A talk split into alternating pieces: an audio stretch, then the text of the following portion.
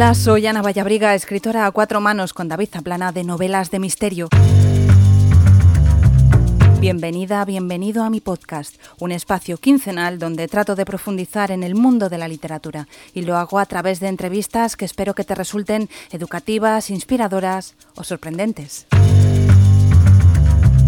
Si quieres apoyar este proyecto solo tienes que darle a me gusta, dejar un comentario o compartir los episodios. Cuanta más visibilidad tenga el podcast, a más personas podrá llegar. Y recuerda que un mal día siempre lo puedes convertir en un día de libros. Lucía Echevarría es escritora con una trayectoria que incluye Premio Primavera, El Nadal y El Planeta. Ha escrito novelas, poemarios, ensayos, guiones de cine e incluso teatro. Su última novela publicada es Selene y los Cuatro Elementos, una novela policíaca donde aborda el tema de la trata de mujeres. Bienvenida a un día de libros, Lucía. Hola, ¿qué tal? ¿Cómo estás? Bueno, después de Mujeres Extraordinarias, un libro de biografías donde reivindicabas a, muchas mujeres, algunas más conocidas, otras no, eh, este libro lo publicaste en 2020. Has publicado en diciembre de 2021 una novela, como decía, de detectives de corte clásico, Selene y los Cuatro Elementos. Hombre, el corte muy clásico no es. Pero bueno, parte de una investigación, ¿no? De, una desaparición. Parte de una investigación. Hay una detective, la detective eh, no es la detective que suele haber en los libros de corte clásico, es la eh, yo no sé si se sabe, porque la gente se sorprende cuando lo sabe, pero en España casi todas las detectives de matrimonial y seguimientos son mujeres. Las pequeñas agencias son mujeres, las grandes agencias tipo Método 3 pues ya son, como se dice en el libro, holdings empresariales que van a otro rollo, ¿no? ¿Por qué decides escribir esta novela? ¿Qué es lo que te impulsa? ¿Cuál es ese, primer germen ¿no? que hace que, que, te intereses por una historia? El germen es que yo conozco a una chica que es... La, Selene está compuesta en realidad por dos personas, dos hermanas, ¿vale? La una es una chica que vive en Madrid actualmente, tiene un trabajo, pero que en realidad llegó a Madrid después de que a los 17 años se había liado con una señora de 40 en Buenos Aires. Aquello en su entorno fue un escándalo, se vino para acá con la señora de 40 e inicia la misma historia que va viviendo Selene. Eh, me lío a otra, o sea, lo que se llaman relaciones liana. Antes de soltar a una ya tengo agarrada a la otra, ¿sabes? Para ir avanzando. Muy práctico. muy práctico, muy práctico. Y, y, entonces esta chica yo, que no puedo decir quién es, pues la conocí y, se entendía que yo iba a ser la próxima liana, pero yo me iba viendo aquello y decía, uh, uh, yo no tengo ningún interés, ¿no? Pero esta chica tenía una hermana y siempre me hablaba de su hermana y su hermana y su hermana y me iba enseñando fotos de la hermana, que la hermana era una chica muy guapa, pero súper operadísima. Y me decía, es cantante. Entonces, claro, yo buscaba en internet el nombre de la hermana y no aparecía en ningún lado, ¿no? No, es que da clases particulares, ¿no? Es que no sé qué. Y luego me enseñaba la casa de la hermana y la casa de la hermana era un palacio y, era muy, muy impresionante. ¿Y cómo se paga esta casa? No, es que viste, vive con un tipo. Pero del tipo nunca nos decían quién era el tipo, ¿no? Entonces yo un día me viene contando es que mi hermana tiene un problema con el tipo y me enseña eh, pues un chat de WhatsApp realmente muy abusivo. Luego me cuenta que la hermana, el tipo el tipo le mató al gato. Che, viste, el tipo le mató al gato. Y yo, pero ¿cómo le va a matar al gato? no, pues el tipo había matado al gato. Eh, entonces al final me dice que ella quiere dejar al tipo, pero que tiene una deuda de 60 mil dólares. Y digo, ¿y pero cómo tiene una deuda de 60 mil dólares? Viste vos, es que, viste, hizo una reforma en la casa, pero la pagó en negro. bueno, después de mucho lío, ya acaba saliendo que la hermana había entrado en, eh, bueno, la hermana trabajaba como escort, había empezado como modelo, pero muchas de estas agencias de modelos lo que hacen es captar a gente a la que estaba trabajando como escort. Había acabado con el tipo y ella pensaba que el tipo había pagado la deuda, que en su caso era por cirugías estéticas, que es un truco, o sea, siempre que te cuentan dicen, no, les meten la deuda por la merca, por la coca, o les meten la deuda por el viaje pero la que yo conocí era de cirugías estéticas y luego vi que cuando pillaron a este señor, que era un señor que se hacía llamar la Diabla, que tenía mm. una red de trata en Madrid de chicas venezolanas, pues usaba el mismo truco que es la cirugía estética.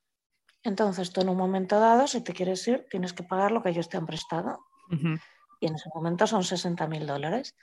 Entonces ella pensaba que el tipo lo había pagado, pero no, el tipo no lo había pagado. Al tipo le habían prestado a esta chica como si fuera te presto un bolso, ¿sabes?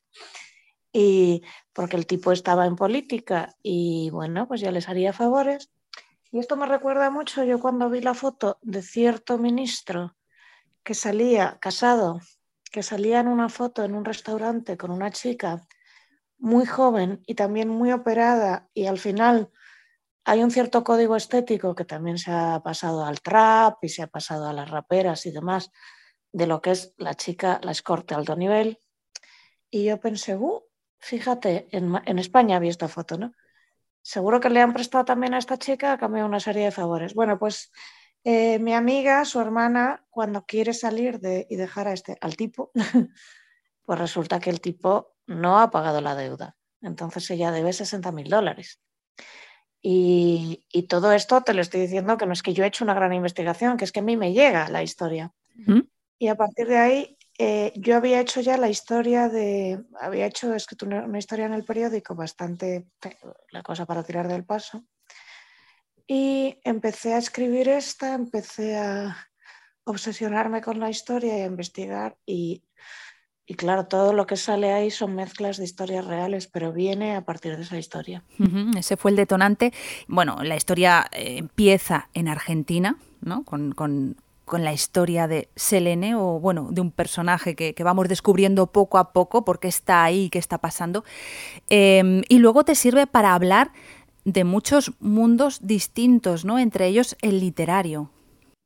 Sí, sí, el literario ni siquiera es un mundo literario, es un mundo de una industria, la industria editorial. El mundo, la literatura es una cosa, la industria editorial es otra, porque la industria editorial puede hacer libros de cocina, de maquillaje, de lo que quieras, de criar perros y a veces eh, en la gran industria editorial la literatura a veces es un género muy menor, ¿eh? hay que tenerlo en cuenta. Tú ya llevas mucho tiempo escribiendo y mm, has conocido pues eh, cómo era en los años 90 eh, la industria y la literatura, las dos cosas, y cómo es ahora, ¿no? Has vivido toda la evolución. Bueno, el gran cambio viene, por ejemplo, en los 90 a Imelda Navajo, que luego fue directora de la Esfera, o creo que ya a finales de los 80 se le ocurre esta feliz idea de vamos a sacar a gente de la televisión que escriba libros, ¿no? Para, vosotros no lo recordaréis, pero ese gran hit del libro de Leticia Salvater, ¿Cómo seducir al chico que te gusta? Pues de eso sabía un montón. sí, claro. Pues no lo había oído yo en la vida. Ah, pues de hecho sabía muchos, entonces cogías a cualquier persona que estuviera en televisión, se le hacía un libro y ya está. Esto ahora ha pasado a ser los influencers. Tú coges a es que siempre digo Dulceida, pero Dulceida me va a odiar y me van a pitar los oídos, pero es el que es la única así grande que conozco. A quien fuera, a Laura Escanes, bueno, que, bueno, no, es que no quiero dar nombres. Se coge una influencer y bueno, se fabrica un libro en el que ella normalmente hace el bruto y esto es muy difícil de explicar a la gente. La gente piensa, bueno, yo escribo cualquier cosa y luego se me ponen los puntos y las comas, pues sigue siendo mío. No, perdona.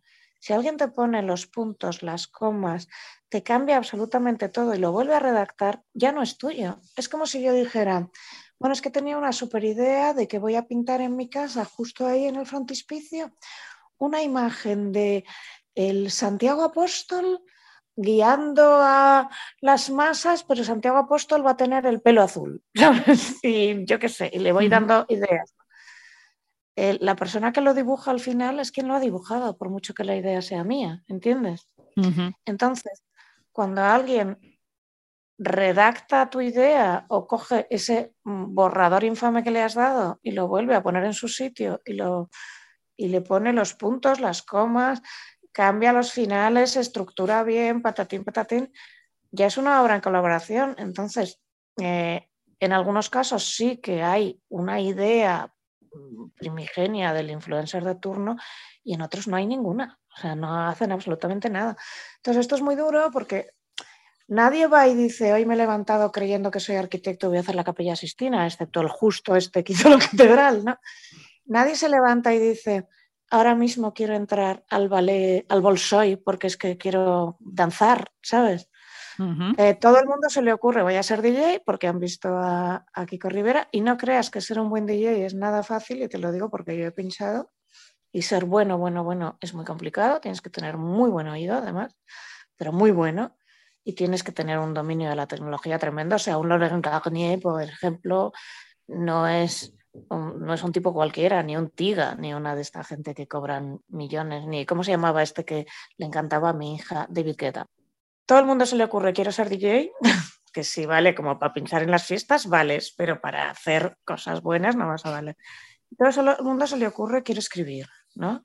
Y te vienen, um, a mí hace poco me pasó, y además como la pelea fue abierta, lo cuento, una chica es prostituta que me dice que viene con un artículo. Y claro, el artículo no tenía ni pies ni cabeza, no había, es que era incomprensible. Y cuando yo se lo estructuro, lo pongo en, en orden, le pongo un principio y un final, le organizo las frases, le doy una idea. Eh, luego ya decía, es que ese artículo es mío. no. Pues eso vamos, que normalmente la influencer de turno no, no lo escribe. Y entonces la industria editorial se ha ido, la gran industria editorial, a hacer este tipo de cosas, pero ahora empiezan a surgir, por ejemplo, pequeñas editoriales que lo que hacen es coger nichos. Frida coge la poesía, Capitán Suen coge el moderneo, acantilado coge cosas muy serias, etcétera, etcétera. Pero ¿qué pasa en España? En primer lugar, que se ha eh, extendido la idea de que piratear está bien. Entonces, gente que lee mucho, pero que no compra un puto libro, porque se lo descarga todo. Tengo alguna amiga que hace esto y tenemos unas broncas al carajo. Y dices que son muy caros. Digo, nena, que te estás gastando 10 euros en gin tonics. Cada vez que sales te dejas 50, 60 euros en comer y beber, ¿sabes? Y luego, y, que un gin tonic a 6 euros, que yo que he tenido un bar, ese gin tonic no vale esos 6 euros. Estás pagando un sobrecoste de un 200% y no te quejas, ¿sabes? No se puede piratear el gin tonic, no se puede piratear. Claro. Entonces está el pirateo y por otra parte que somos, junto con Portugal, Italia y Grecia, los países con menor índice lector.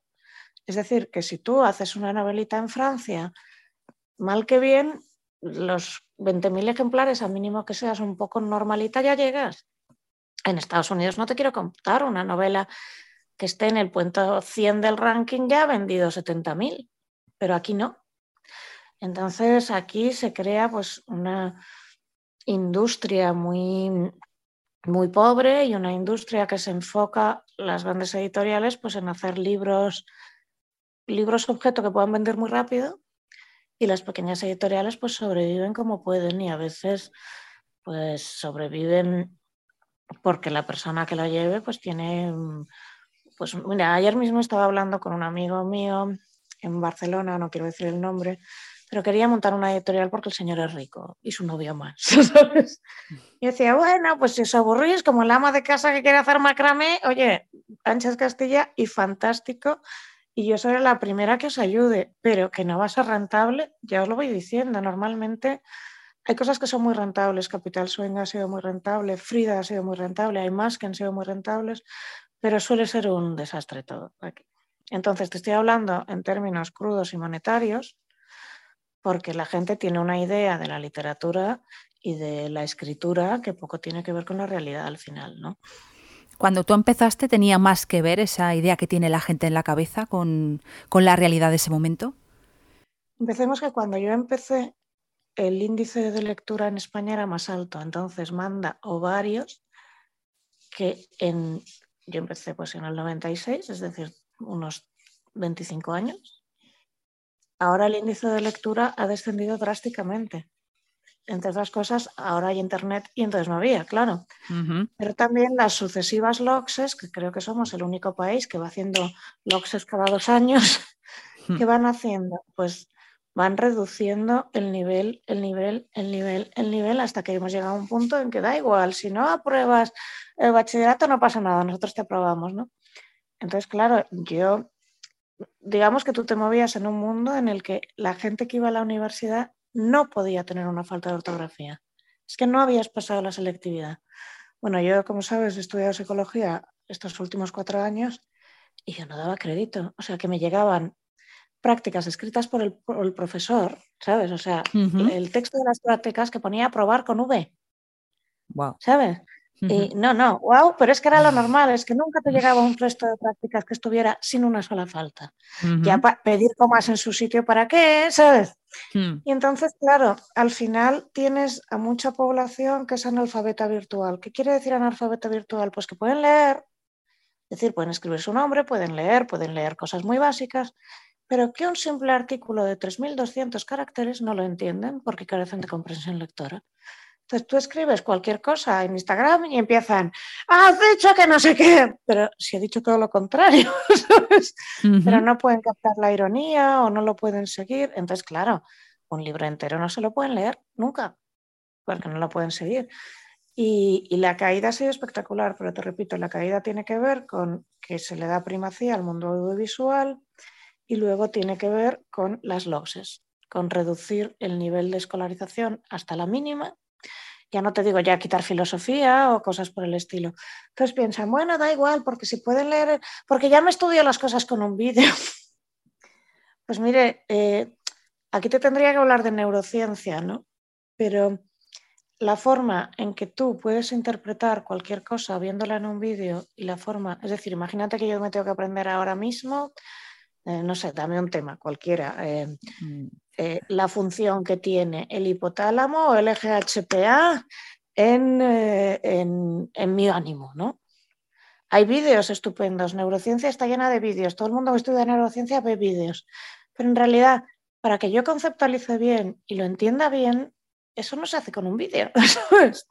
Determinadas cosas, cuando tú lees, tú tienes que hacer todo un circuito que empieza lóbulo frontal, occipital, procalvernique de nuevo al frontal, porque te obliga a mirar, convertir eso en letras, llevarlo, integrarlo. Es decir, bueno, no te voy a meter un rollo neurocientífico aquí, que además nadie se va a enterar. Entonces, obliga a un recorrido más amplio por todo tu cerebro que implica una, una reflexión muchísimo más profunda. Si yo leo una descripción en, un, en, una, en Madame Bovary, yo me tengo que imaginar los motines de Madame Bovary y el trajecito de Madame Bovary y su cara y me obliga a hacer todo un ejercicio de imaginación. Si a mí me la dan hecha, la de imaginación me la destrozan. Entonces, esta idea de que no pasa nada porque vamos, pues porque vamos a una eh, civilización audiovisual y tal, ¿qué vas a hacer? Los documentos también, no sé.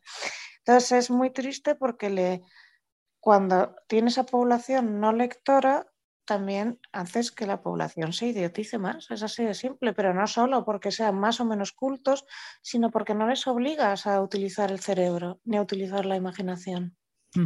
Entonces es muy triste, pero bueno, mm, no es, quiero decir, el caso español es más duro, pero los índices de compresión lectora están bajando en todos los países, excepto en los japoneses, los coreanos, los indios, esta gente que siempre luego nos comen con patatas en todo, claro. Hay otra cosa también que te quería preguntar. Eh, en este, estos tiempos que tú empezabas, em, ¿era más fácil o más difícil publicar con una editorial? Porque ahora parece que todo es más fácil.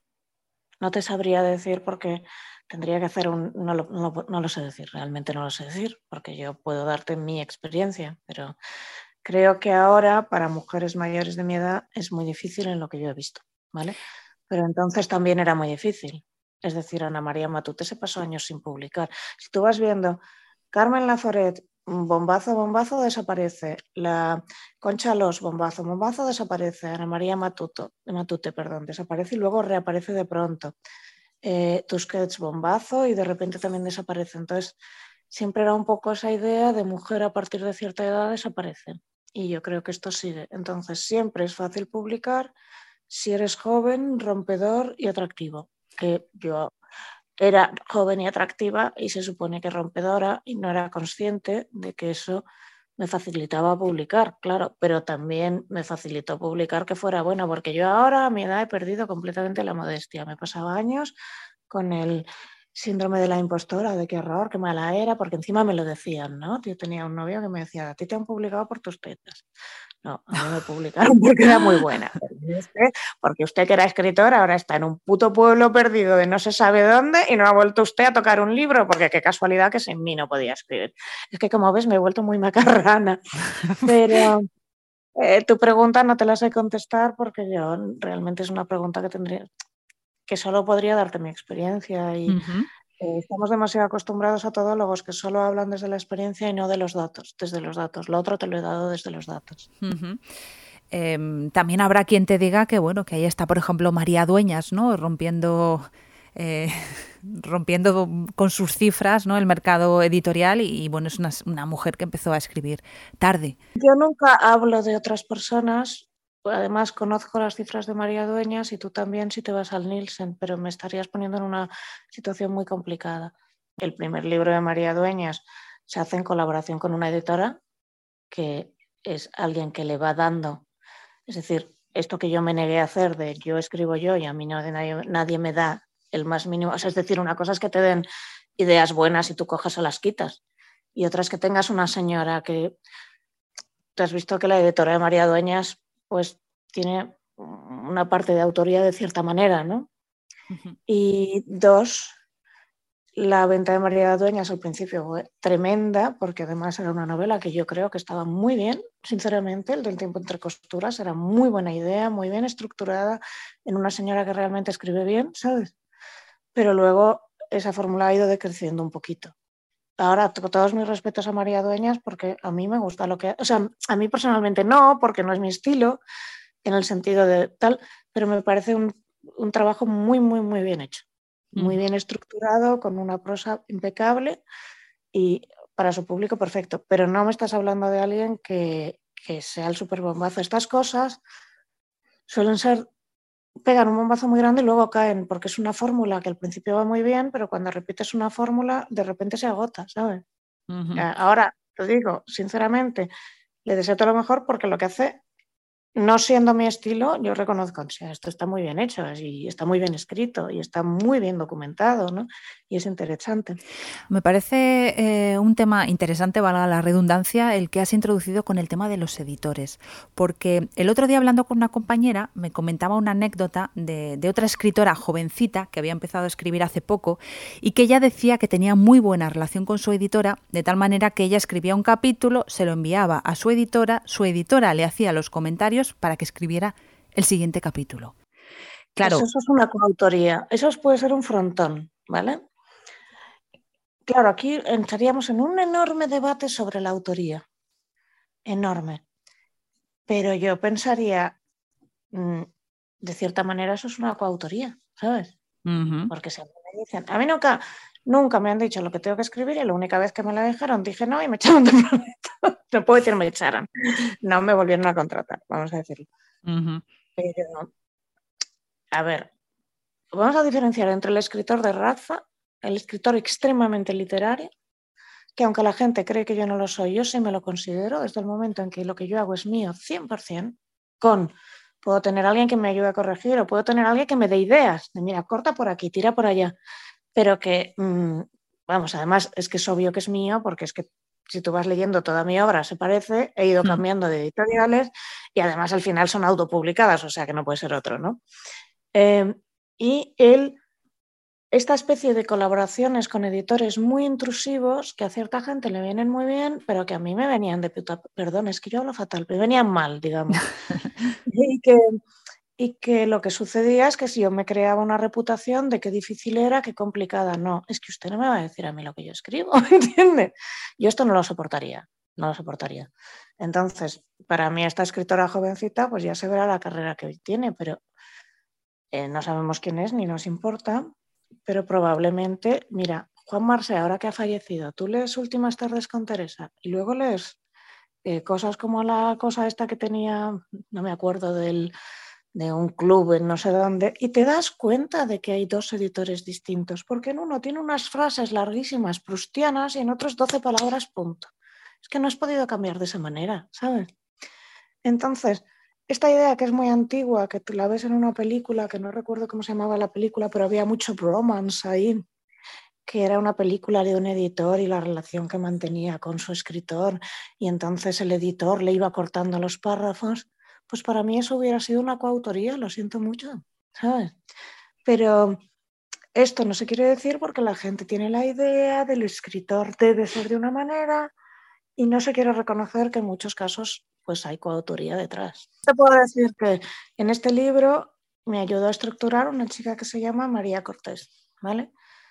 Ella me iba ayudando a hacer las estructuras y yo siempre dije que hay una gran parte de María y María dice, no, eres muy generosa, yo aprendí mucho de ti, si nos ves juntas parecemos ahí como, ah, como si fuéramos novias. Pero es cierto que sin María, por eso en el libro pone al final gracias a María Cortés. Yo se lo reconozco, ¿entiendes? Pero si hay alguien que te va diciendo en cada capítulo por dónde debes tirar, perdona, pero ahí hay una coautoría, en mi opinión.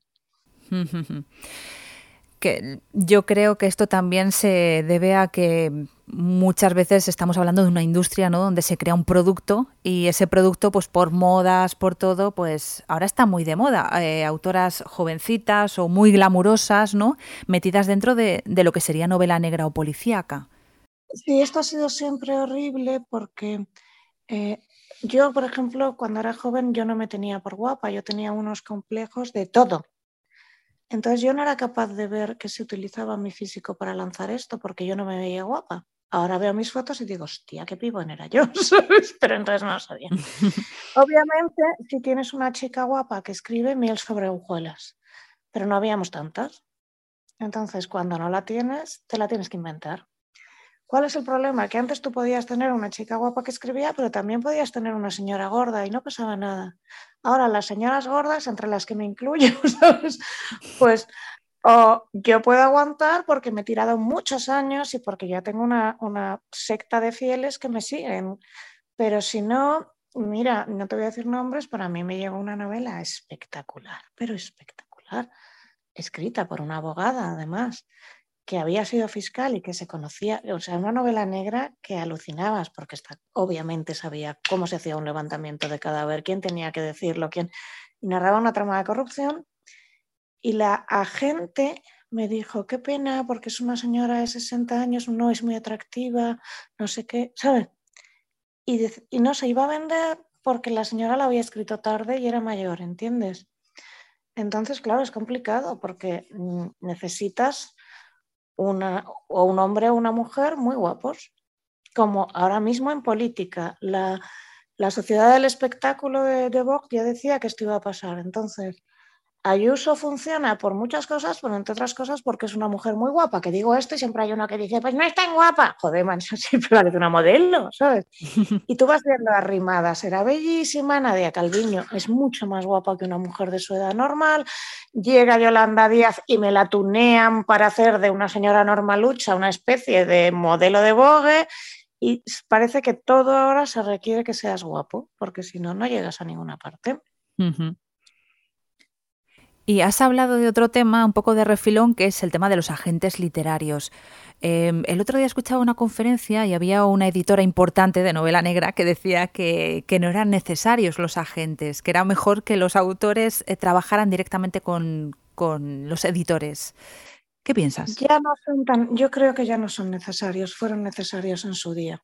Pero, por ejemplo, primero yo, a ver, yo no doy talleres literarios. Yo doy talleres de escritura expresiva, que es psicología aplicada a la escritura. Mira que lo repito mil veces, les mando incluso un folleto, le digo, esto va de esto, yo no te voy a hacer escribir, o sea, no vas a salir escribiendo, pero siempre llega la típica o el típico que es que quiere ser escritor, ¿vale?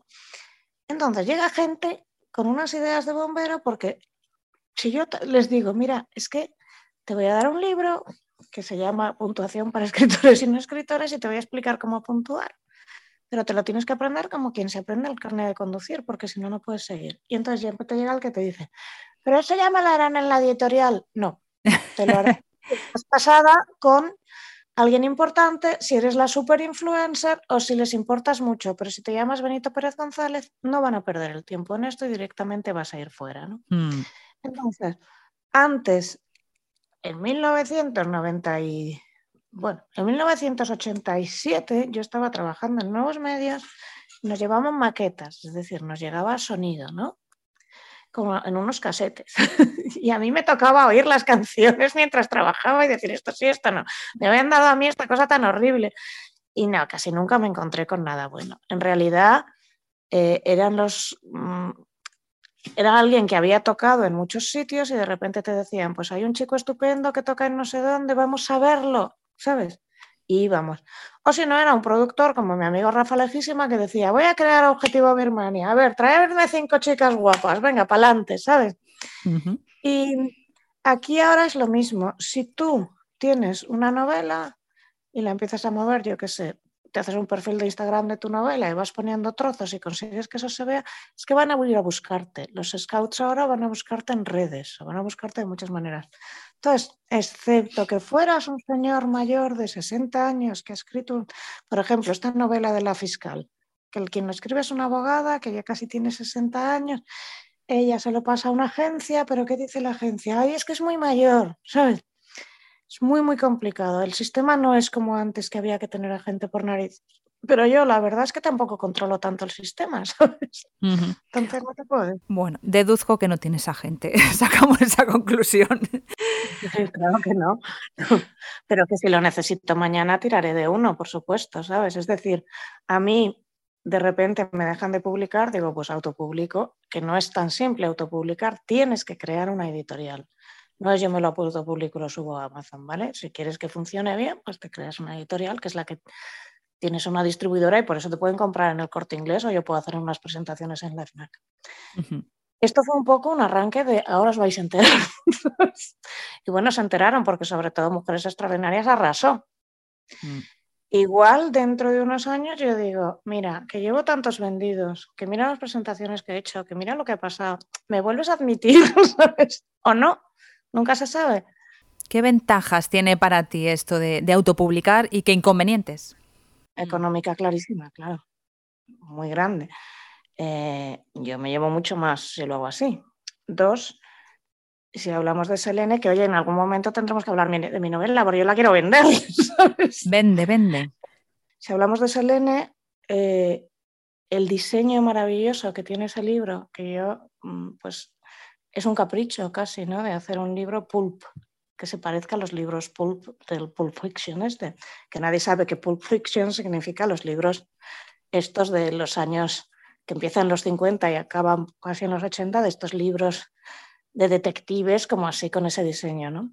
Eh, de novelas de kiosco sobre todo, ¿no? Que se vendían. Sí, justo.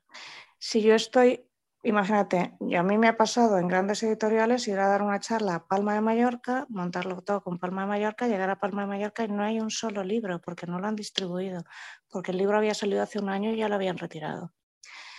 Si yo controlo la distribución y mañana me voy a Bolullos del Condado, llamo a mi distribuidora y digo, quiero 60 libros en Bolullos del Condado. Otra, lo puedo mantener durante dos años en tiendas, más o menos, mientras que en una gran editorial puede que lo retiren. Yo controlo la publicidad. Por otra parte, es, un, es muy, muy, muy, muy agotador y bueno, eh, yo no sé si seguiré, que yo no sé ni lo que va a ser de mi vida mañana por la tarde, sinceramente, pero es muy posible que diga, bueno, ya me he cansado, pues vuelvo a llamar a las puertas de grandes editoriales y supongo que ahora ya me abrirían, pero no lo sé, no te lo puedo dar por sentado, ¿sabes? En cualquier caso, yo ahora no querría estar en una pequeña porque yo ya soy una pequeña. Entonces no tendría mucho sentido. Tu literatura tiene un componente de compromiso con la sociedad. Siempre has estado muy comprometida con, la realidad de las mujeres, partiendo sobre todo de tu propia experiencia, ¿no? Pero siempre has querido ponerla sobre la mesa. Em, ¿La literatura sirve para todo esto, para de alguna manera cambiar el mundo?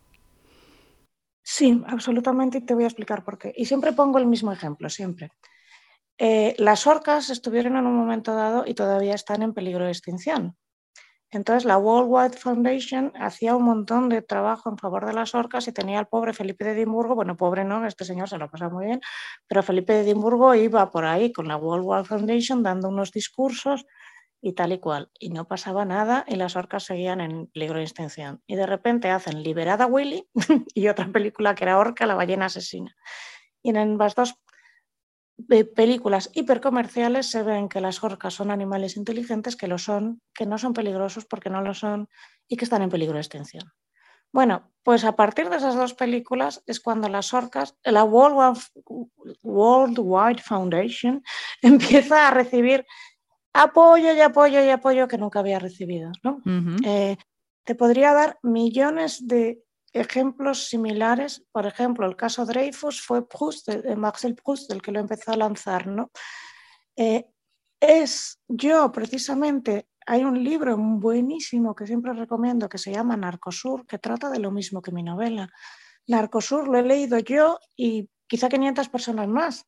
Es decir, de hecho ni se publicó en España.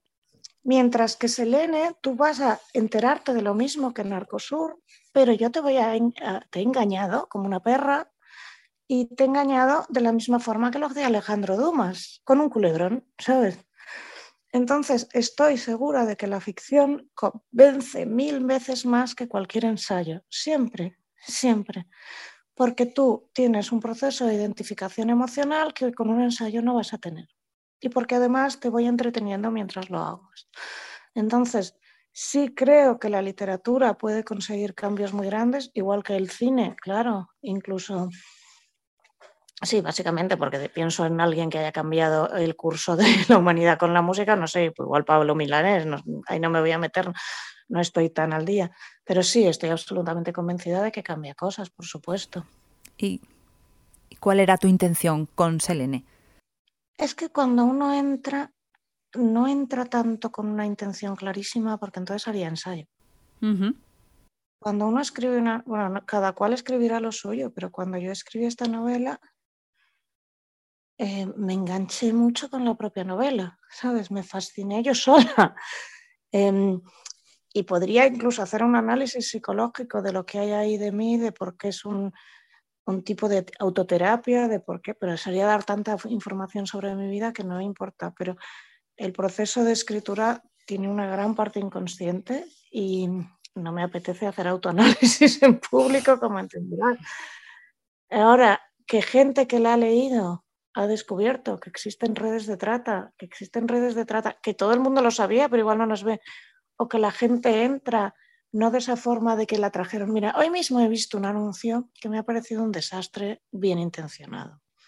No sé si has leído, has oído esa frase que dice de Baudelaire, que dice que los caminos del infierno están pavimentados de buenas intenciones. Mm. Pues decían, son Berta y vine en patera, soy Alina y vine engañada porque me dijeron que iba a ser eh, eh, empleada del hogar, soy no sé qué. No, la mayoría de la gente le pasa como a mi amiga, entra porque quiere, pero no sabe. Es decir, la libertad de elección implica un conocimiento de las consecuencias de cada decisión. Es decir, tú entras como escort porque a ti te digo, porque ni siquiera estás en una situación desesperada. No creo que la hermana de mi amiga no, no venía de un entorno muy pobre, ¿sabes? sino que, bueno, pues por un día de repente voy a ganar mil dólares de golpe, claro, tú ganas mil dólares, el que te compra, el que te está haciendo de intermediador se lleva diez mil. En la novela, Inés vale mil dólares, pero es que Inés es virgen, imagínate lo que habrán pagado por una virgen de 13 años y su familia solo se lleva mil dólares. Entonces, eh, Inés te va contando que luego entra ella porque quiere, y entra porque quiere, pues primero porque como ya lo ha hecho una vez y su familia se lleva esa pasta y ella tampoco le ha molestado tanto, pues ya a partir de ella, ella entra sola. Pero ¿puede una menor de verdad decidir? O sea, ¿puede una menor ser capaz de ver lo que le espera si se queda ahí? No. Luego sigue entrando porque ya en el pueblo es la puta y piensa que no le queda otra cosa. Y luego ya está metida ahí, pero a ella le van a decir, oye, mira, tú entraste porque quisiste. Entonces, la mayoría de las que yo conozco entraban sabiendo a lo que iban, sabían que iban a ser putas. Lo que no sabían es que les iba a tocar seis anales diarios. Lo que no sabían es que no iban a resistir esos seis anales diarios y iban a acabar metiéndose cocaína. Lo que no sabían es que la cocaína engancha a tal nivel que de repente ya no podían vivir sin cocaína y que además se la estaba suministrando al mismo que la quería ahí.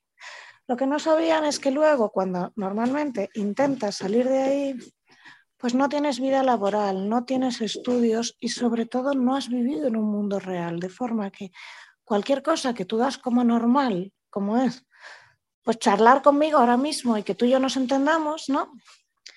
A una chica que ha estado muchísimo tiempo en una red de trata, las relaciones humanas le resultan muy difíciles porque siempre ella ha sido instrumentalizada o ha instrumentalizado. Es decir, o ella ha sido un objeto, o ella ha sido captadora, o ella incluso ha mentido a sus clientes. Entonces, es un desastre salir de allí. Muchísimas escorts es, no, yo estoy aquí porque quiero. Y te lo cuentan así muchas veces, pero luego te vas dando cuenta, bueno, una de las que yo mantengo mejor relación es que esta chica nunca jamás a estas alturas ya podría hacer otra cosa, es imposible. No tiene estudios, no tiene vida laboral, nunca la iban a contratar en nada, ¿entiendes? Pero tampoco se sabe relacionar. Se sabe relacionar con su marido, que es su chulo, y con cualquier otra persona que va teniendo unas broncas increíbles porque no sabe llevar un mundo real. Eh, todo esto no sé qué pregunta me habías hecho, ya me he perdido. Te estaba hablando de, estábamos hablando de, qué es lo que querías contarnos con esta historia y has... Quería hablar de, no sé lo que quería contar, es decir, cuando yo empiezo, mm.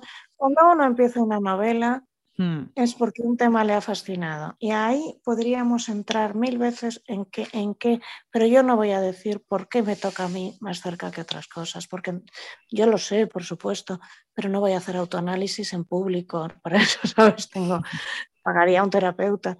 Entonces, claro, te toca porque te pilla de una manera cercana en algo que tú has vivido. ¿Y por qué elegiste el género policíaco para contar esta historia? He, hecho antes género policíaco, pero de hecho Cosmofobia es policíaca y el contenido del silencio es policíaco, pero en aquel momento eh, la novela negra no estaba de moda y Planeta no los marketingizó así, digamos. ¿no? Eh, yo no puedo decirte, mira, me senté y hice un plan de voy a hacer esto. Yo no trabajo así. Yo hay algo que me fascina, me llama y me tira. Y allá que me tiro, ¿sabes? Luego podría hacer análisis a posteriori, pero no me apetece hacerlos en público de por qué me llamó la atención esto y por qué esto. Pues evidentemente porque me toca de cerca. Porque hay situaciones de esa novela que yo he vivido muy de cerca. Es decir, yo te puedo decir que a mí, cuando era joven, yo me fui muy pronto de mi casa. Mí, yo por una discusión enorme con mi madre y por problemas muy gordos, me fui con 17 años. Y claro, trabajaba en una agencia de modelos yo también. Y hasta aquí te voy a leer, ¿sabes? Pero que el otro día le oía no sé quién decir, es que en los 80 la prostitución era residual. Digo, perdona, perdona. En Madrid, sobre todo, donde has estado tú.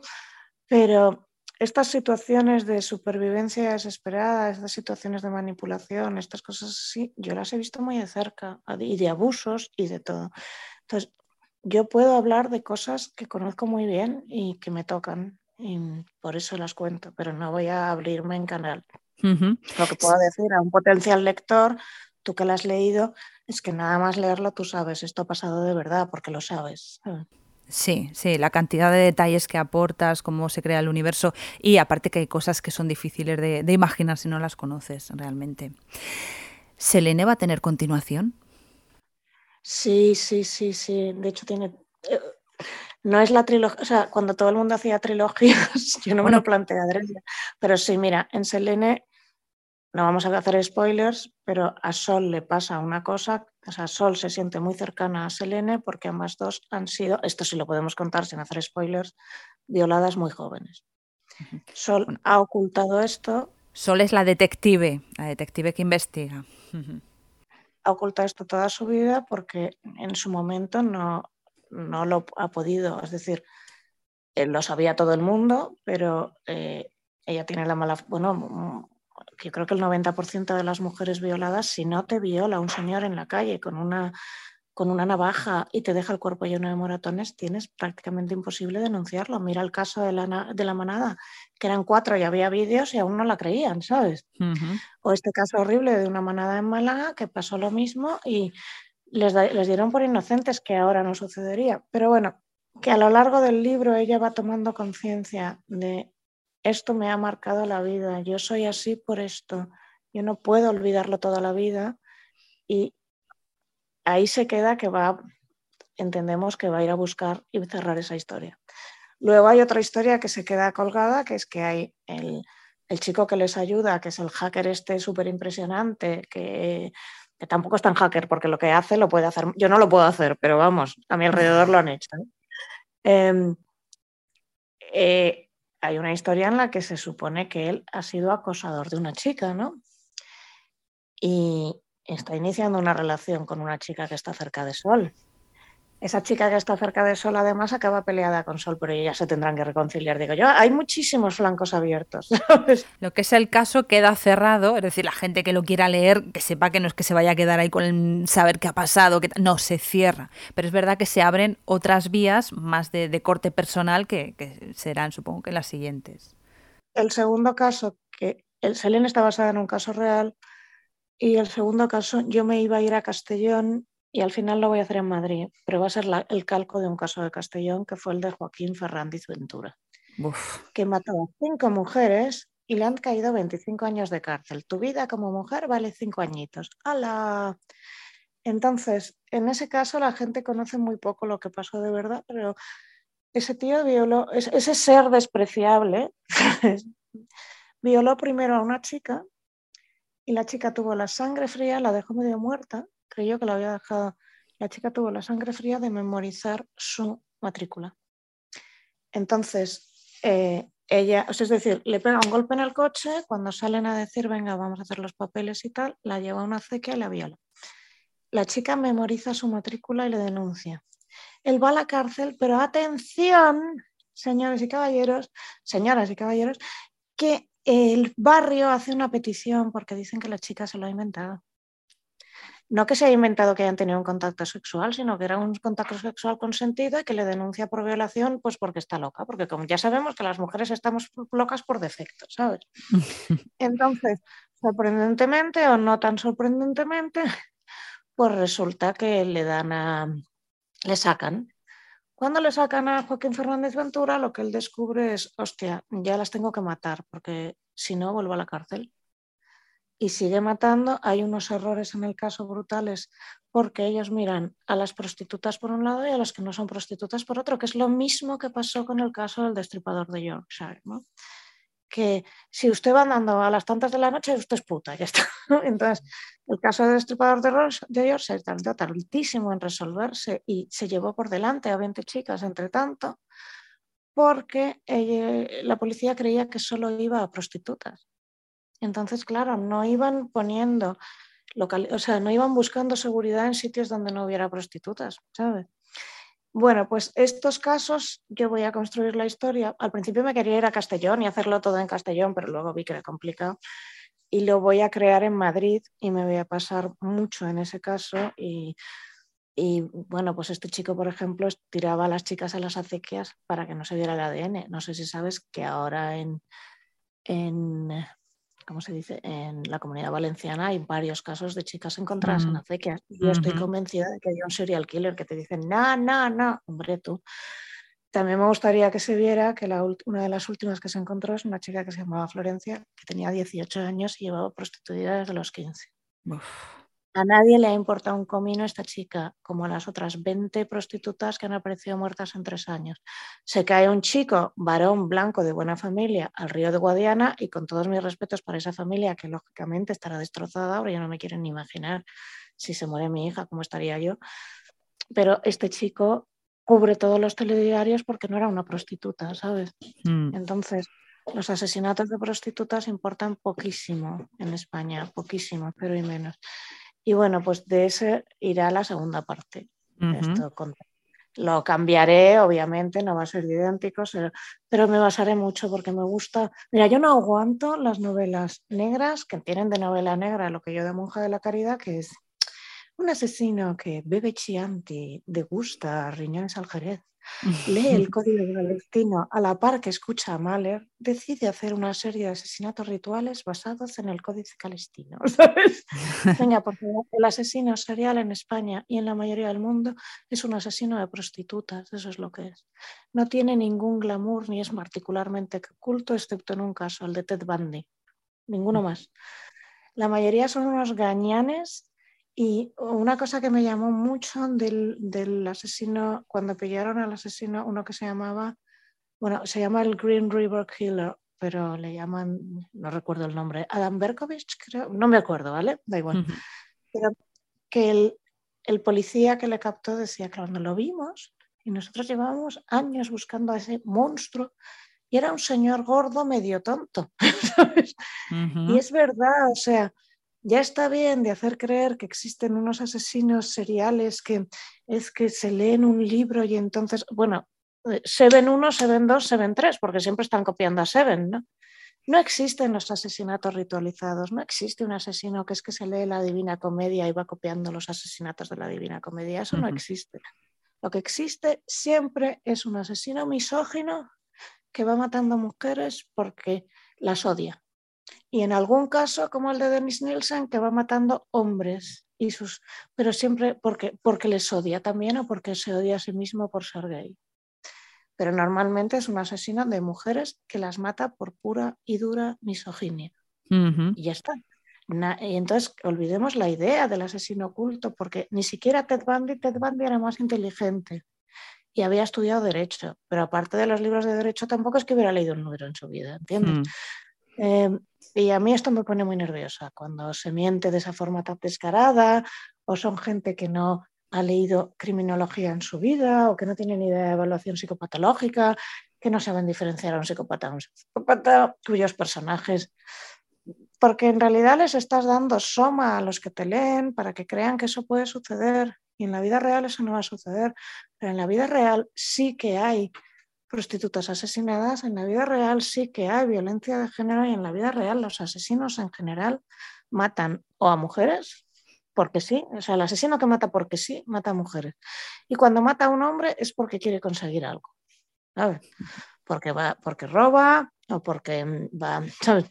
Pero cuando nos matan a las mujeres es por misoginia en el 90% de los casos. Sí, también hay mujeres psicópatas eh, asesinas. Pocas, mm. No, muy pocas. Mira, Aileen Warnos, por ejemplo, ese es un mito que me quiero cargar ya. Pues aquí tienes un micro abierto.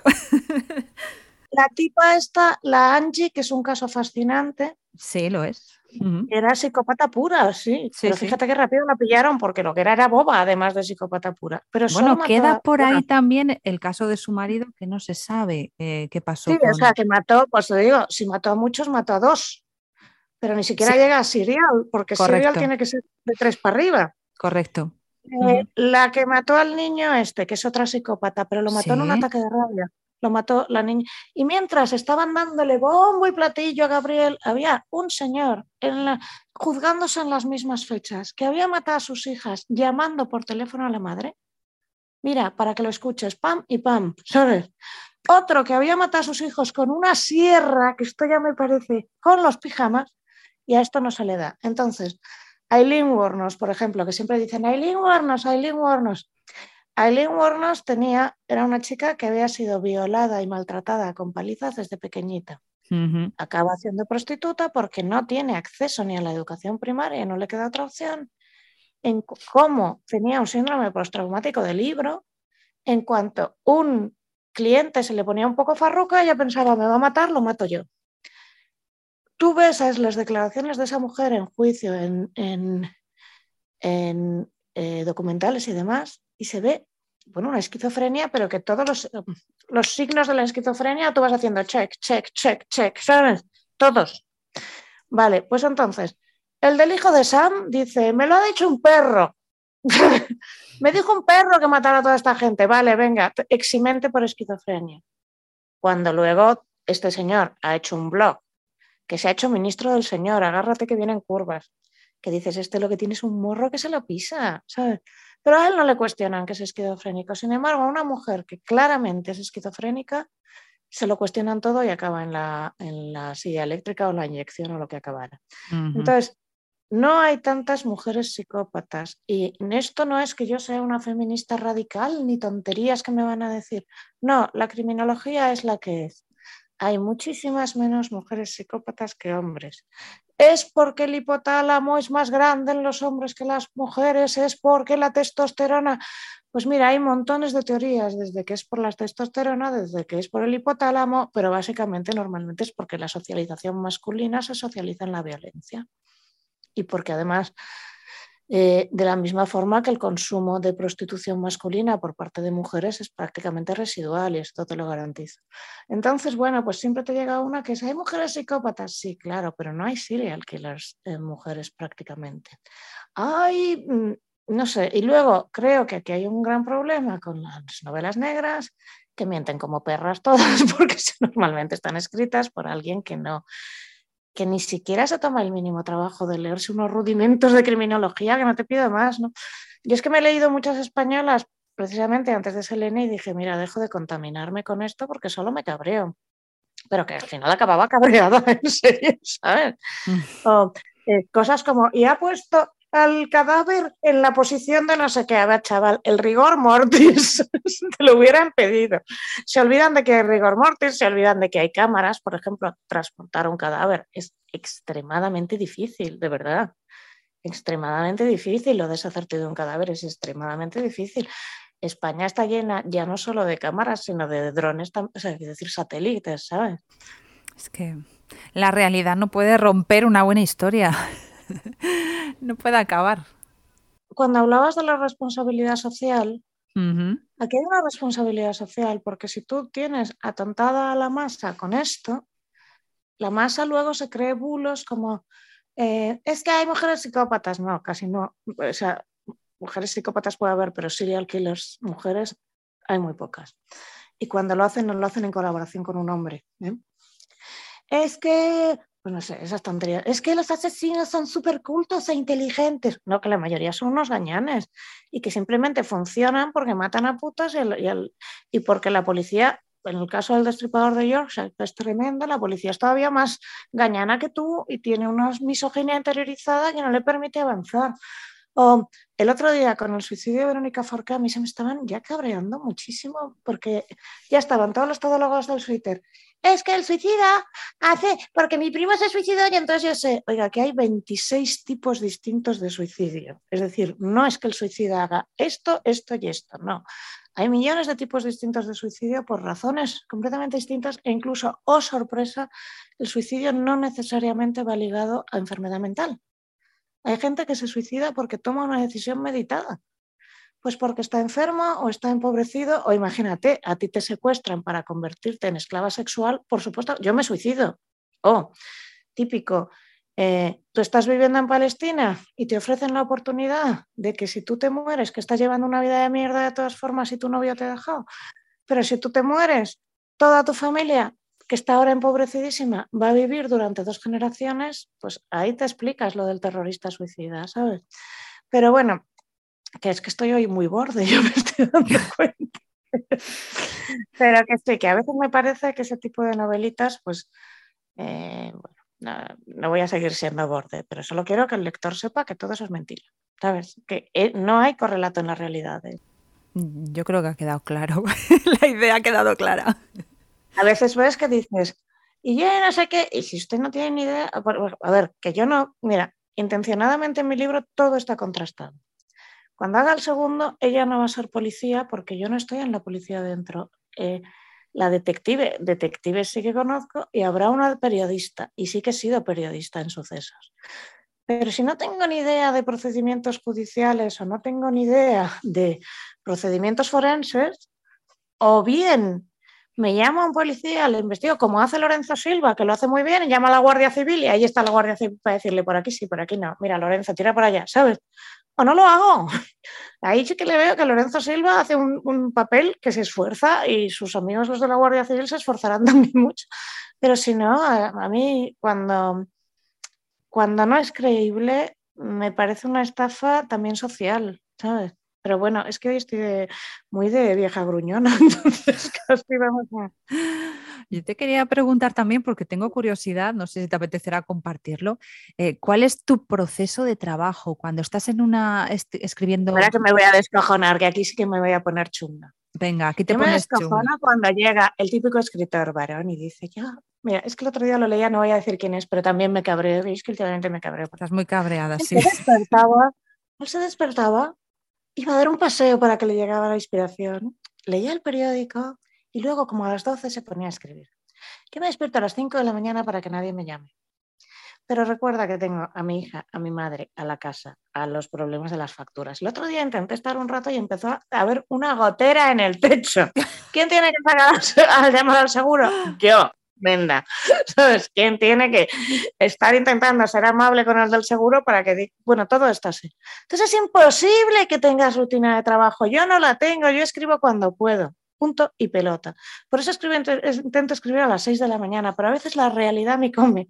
Ojalá tuviera yo una señora que cuidara de mi casa y mis niños y mi hija y hablara con los eh, médicos de mi madre. Yo sería mm, Dios. Pero oiga, cada uno hacemos lo que podemos. Entonces yo tendría rutina de trabajo el día que sea millonaria. Hasta entonces, como no lo soy, pues mm, hago las cosas como puedo. ¿Por qué te crees que hay mucho menos escritoras mujeres que hombres? ¿Porque somos tontas? No, porque ninguna nos encontramos con la mujer de Vargas Llosa o la mujer de, de Gabo, esta que les hacían, decían, es que ella me hace las maletas. Digo, coño, me encuentro alguien que me haga las maletas antes de irme. Vamos, no te puedo contar la emoción que sentiría. Entonces, eh, por eso quizá las mujeres cuando finalmente escribimos, escribimos mucho mejor, porque estamos mucho más conectadas a la vida real y porque nos ha costado mucho más hacerlo. Entonces hay una criba natural. ¿no? También hay una criba, el otro día escuchaba una conferencia, no me acuerdo ahora quién, quién era la autora, pero comentaba el tema del género, que siempre está, esto ya lo has dicho tú, que están más valorados los hombres y que las mujeres, bueno, siempre hay, hay un sesgo de género, pero que también había un sesgo de clase social entre los escritores que estaban eh, triunfando o que habían llegado a lo más alto. No sé si tiene que ver con el hecho de que mm, vivir de la literatura es difícil, tienes que tener otros trabajos y si tienes ciertas espaldas, pues puedes asumirlo. O, por los contactos o no, lo sé. mucho de escritores contemporáneos españoles, no te podría hacer la lista, ¿vale? Mm, es cierto que es muy difícil, por ejemplo, mm, Casabella, que era el, escritor del lumpen y tal, y luego descubrías que Casabella tenía, tenía una familia pues, que era la que era, nunca fue un escritor del lumpen. Entonces, realmente, si tú piensas, vamos a pensar en España, en alguien que venga, pues no sé, Anairis Simón, que no tengo ni idea, ¿no? Anairis Simón creo que sí que viene una familia normal. Pero claro, aquí sería imposible que alguien, mira, mi hija va a un colegio roza la exclusión social. Y esto fue mi culpa, que no... Bueno, Entonces, en ese colegio, la mitad de las niñas que empezaron con mi hija, a los acabar la obligatoria, se fueron. Algunas de ellas eran buenísimas, de verdad que eran buenísimas. Pero su familia, como eran chicas, el chico sí se quedaba, pero ella pues que se pusiera a hacer peluquería o que se pusiera a trabajar en una tienda o que se pusiera a ganar dinero. Entonces, normalmente en esa edad ni has eh, o sea, tú necesitas estudiar más para poder escribir. Y luego en tu familia no se lee, en tu familia no se lee, pero lo normal es que sí, se venga de familia con cierto dinero. Mi caso no es así, por ejemplo, mi, familia no era particularmente, y de hecho yo me gano la vida desde los 17 años, pero sí es cierto que mi familia leía mucho, había muchos libros y había mucha, mucha, mucha, o sea, el dinero, más que dinero teníamos cultura, ¿vale? Entonces, claro que es mucho más difícil, o sea, el chico que viene de Panamá, de lo más tirado, pues que aprende a hacer reggaetón. Y por eso muchos reggaetoneros vienen de zonas muy duras de San Juan de he dicho Panamá, pero pues más bien de San Juan de Puerto Rico, ¿no? Entonces es más fácil que subas con la música. Los, los negros americanos de familia pobre subían gracias a la música, todos los del soul, el funk, etcétera, ¿no? Los raperos, eh, aquí los gitanos de familia, pues de aquí al lado, pues de Caño Roto o de la Latina cuando la Latina era marginal, que ahora no lo es, subían gracias a la música. Los de ¿Qué pasa contigo, tío? Que no me acuerdo cómo se llamaban, venían de lo peor de Caño Roto y consiguieron mucho dinero con esto. Pero la música es algo que no necesitas una formación más grande, ¿no?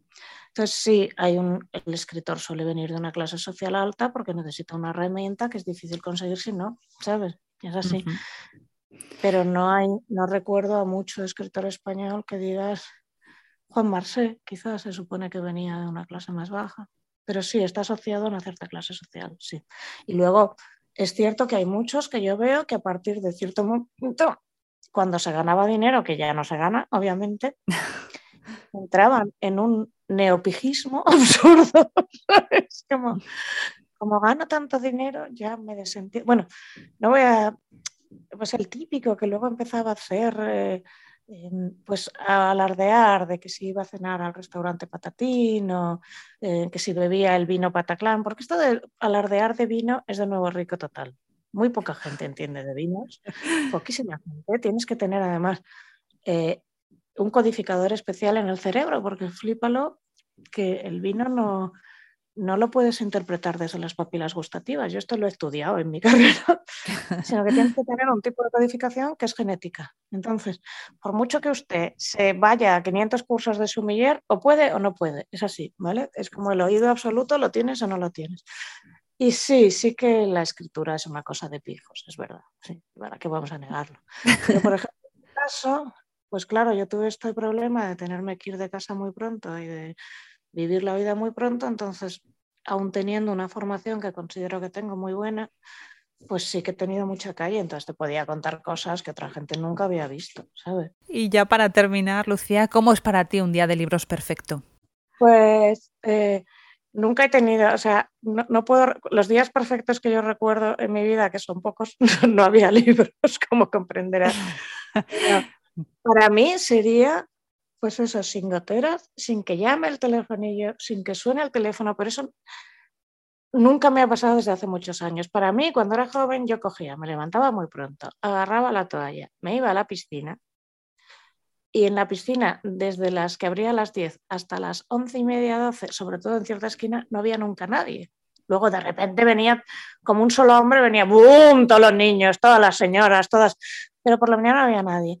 Y yo me ponía ahí, me daba el solecito, escuchaba el agua y estaba maravillosamente.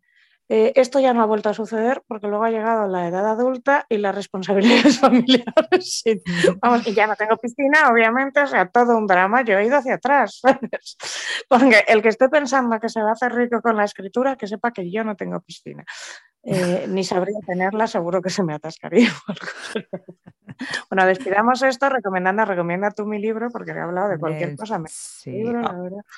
Hombre, hemos hablado de Selene y los cuatro elementos, que quede muy claro que el libro que recomendamos hoy es... Que por favor compren este libro para que yo algún día tenga una piscina y pueda volver a leer de forma agradable. bueno, por eso y porque es La venta de este libro no me va a conseguir una piscina, ¿no?